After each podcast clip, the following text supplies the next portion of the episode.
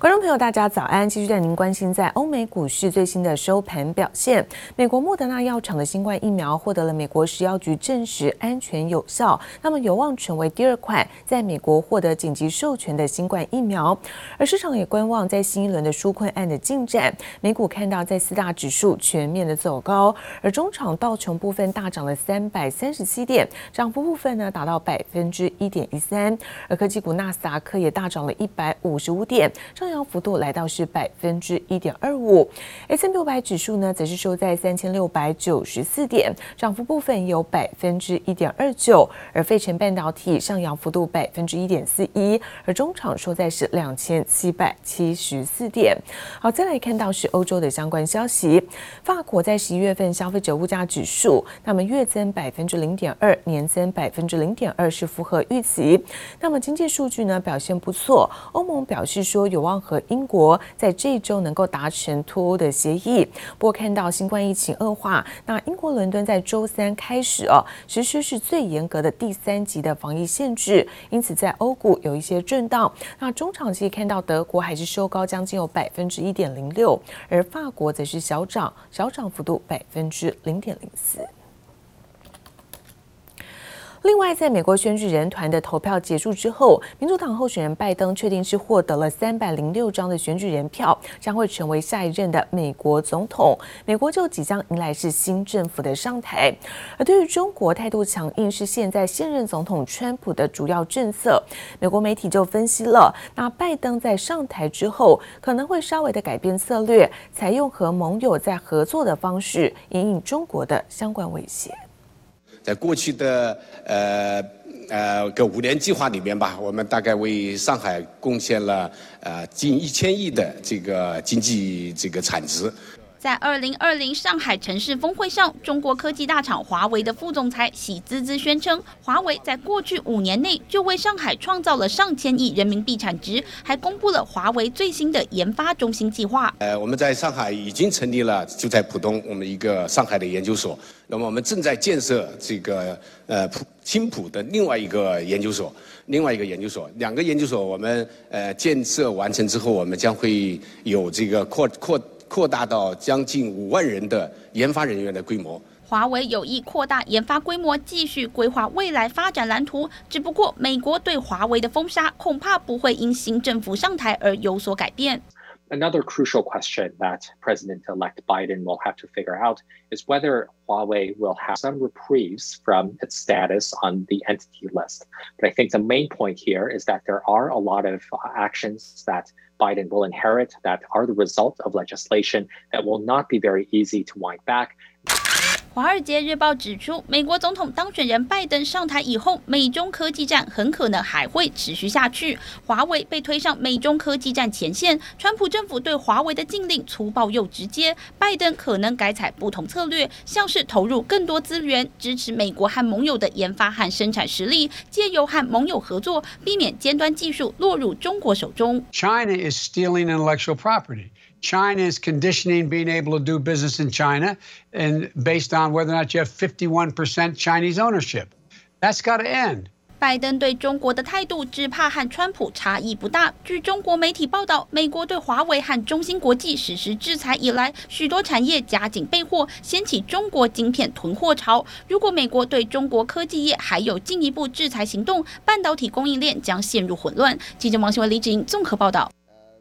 而中澳的关系则是持续的恶化，来自于在中国官媒《环球时报》英文版首度报道，中国正式禁止进口澳洲煤炭的消息，将会使得澳洲蒙受是数十亿澳元的经济损失。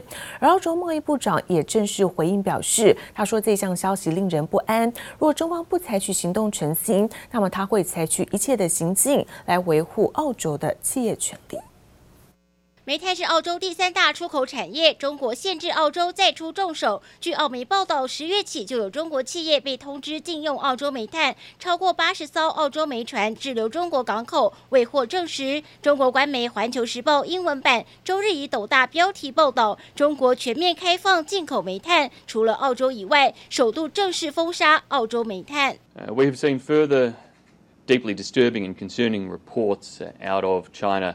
In the last 24 hours in relation to Australian exports, and particularly as it relates to exports of Australian coal.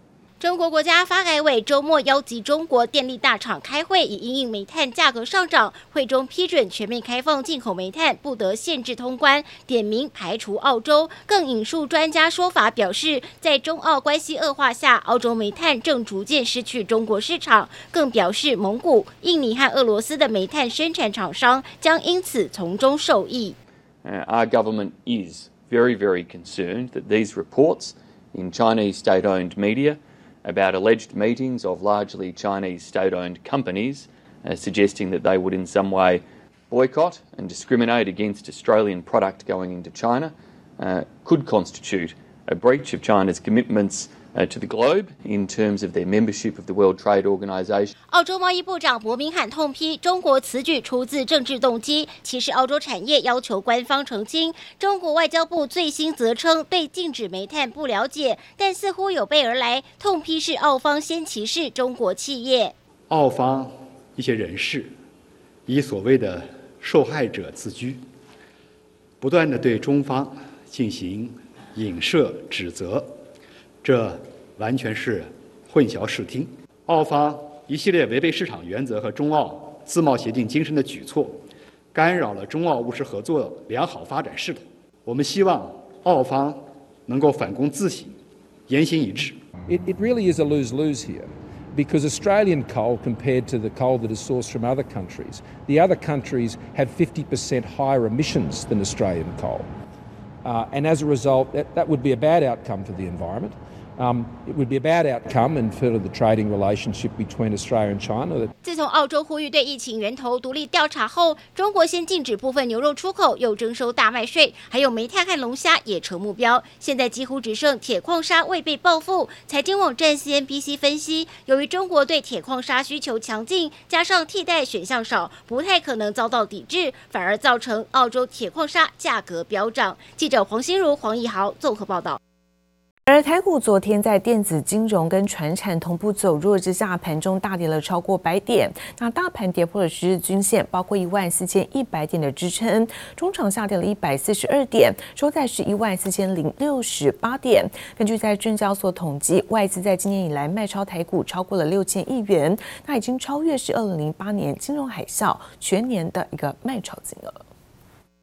台股盘面绿油油，周二加权指数在九点半过后正式失守一万四千两百点大关，盘中慢压沉重，下跌超过百点。台积电、大力光、红海等大型电子全指股无力支撑，金融双雄国泰富邦更是同步走弱，下跌超过百分之二。尽管外资在十一月大举加码台股一千零八十九亿元，但随着外资结账行情陆续启动，十二月以来已经卖超一百二十九点四亿元。二零二零年至今卖超金额更再次突破六千亿元，为史上卖超最惨烈的一年，甚至超越二零零八年金融海啸当时的四千七百亿元。外资结账行情，所以台股的卖压会比较重。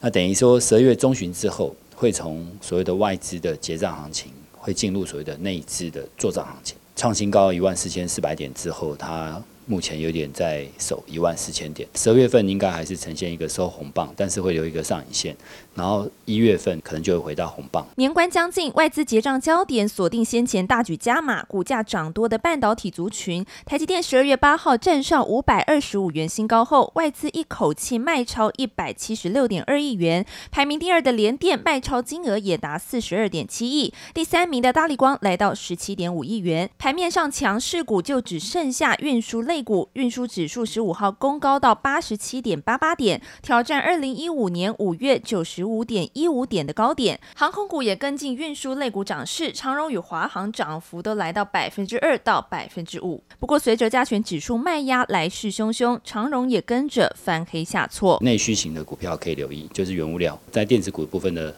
的这个半导体这边也可以留意，包括呃三 D，好，就是我们刚刚提到的记忆体。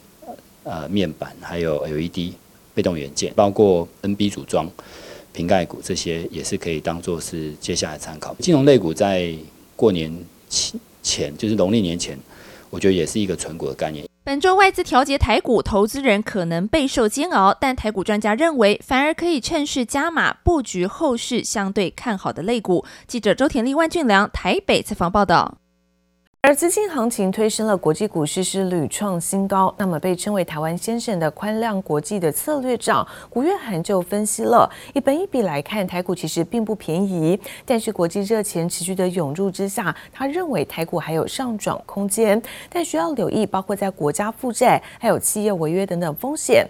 而北威这个国际集团的总经理刘益如也点出，那么市场的不安情绪何时缓解？那么疫情是最大关键。疫情肆虐，二零二零年全球金融市场历经浩劫。不过，在各国央行出手相救后，资金行情推升美股屡创新高，台股也站上万四大关。台湾先生宽量国际策略长古月涵以本一笔观察，认为台股并不便宜，但热钱持续涌入下，台股还有上涨空间。从本一笔，从这个我通常看这个。啊，货币供给跟股市的市值的做一个比较，财股并不便宜的啊，并不低啊。不过，这是因为有这个外来的资金进来的话，可能还还会有有一波的啊啊。不过，我觉得这一段会比较投机性一点。台湾看似走出疫情阴霾，但国际的情况并没有好转。后疫情时代，在资金过度泛滥下，市场充斥投机买盘。古月涵也点出可能面临的风险。所谓的投机性，就是它资金会追求表现比较好的股票啊啊，所以越贵的越高，冲的越快的股票会吸收更多资金了。电子里面当然是半导体啊、面板啊这这两类类比较多，比较明显的是要。赌你会不会是最后一个人刹车的这个投资者了？香港北威国际集团董事总经理刘亦如进一步分析，工卫事件冲击下，资金也会犹豫是否投入涨多的股票市场。资金很充沛，并不见得就是一定保证说哦，那资金一定会，譬如说到股市。像最近几天，就是疫情又比较严峻，所以大家也看到，像连续已经好几天，不管是国际股市或是台股，都是下跌，跌得还蛮惨的。那资金是在的，可是大家不愿意把钱放进去，还是因为就是不安。最后，古月涵也点出，面对疫情冲击，各国政府不断举债救经济，但恐让国家财政陷入泥沼。国家负债、企业违约都是金融市场不能忽略的课题。其实最近多负债也很多了啊，政府啊、公司的啊的负债，尤其在美国、欧洲啊、呃、日本啊，都算是比较多了。迟早要面对这个问题，那怎么面对呢？要开始还债啊。或是减少他们买回股票的这个这个 policy 啊。全球经济正要从谷底回升，但何时才能看到明朗复苏，还需要持续紧盯国际疫情的后续发展。记者周田丽、林秋强台北采访报道。而造纸厂大厂正隆看准在全年一年的消耗超过八十亿个这种纸容器哦，那经过回收处理可以制成高价纸种的白卡纸，打进了像 iPhone、Tiffany 等等精品纸盒的市场。那么昨天宣布在大原厂来加码投资将近九亿元，也增设了年产能是六点六万吨的回收纸浆生产线，有机会能够推升在营收活力。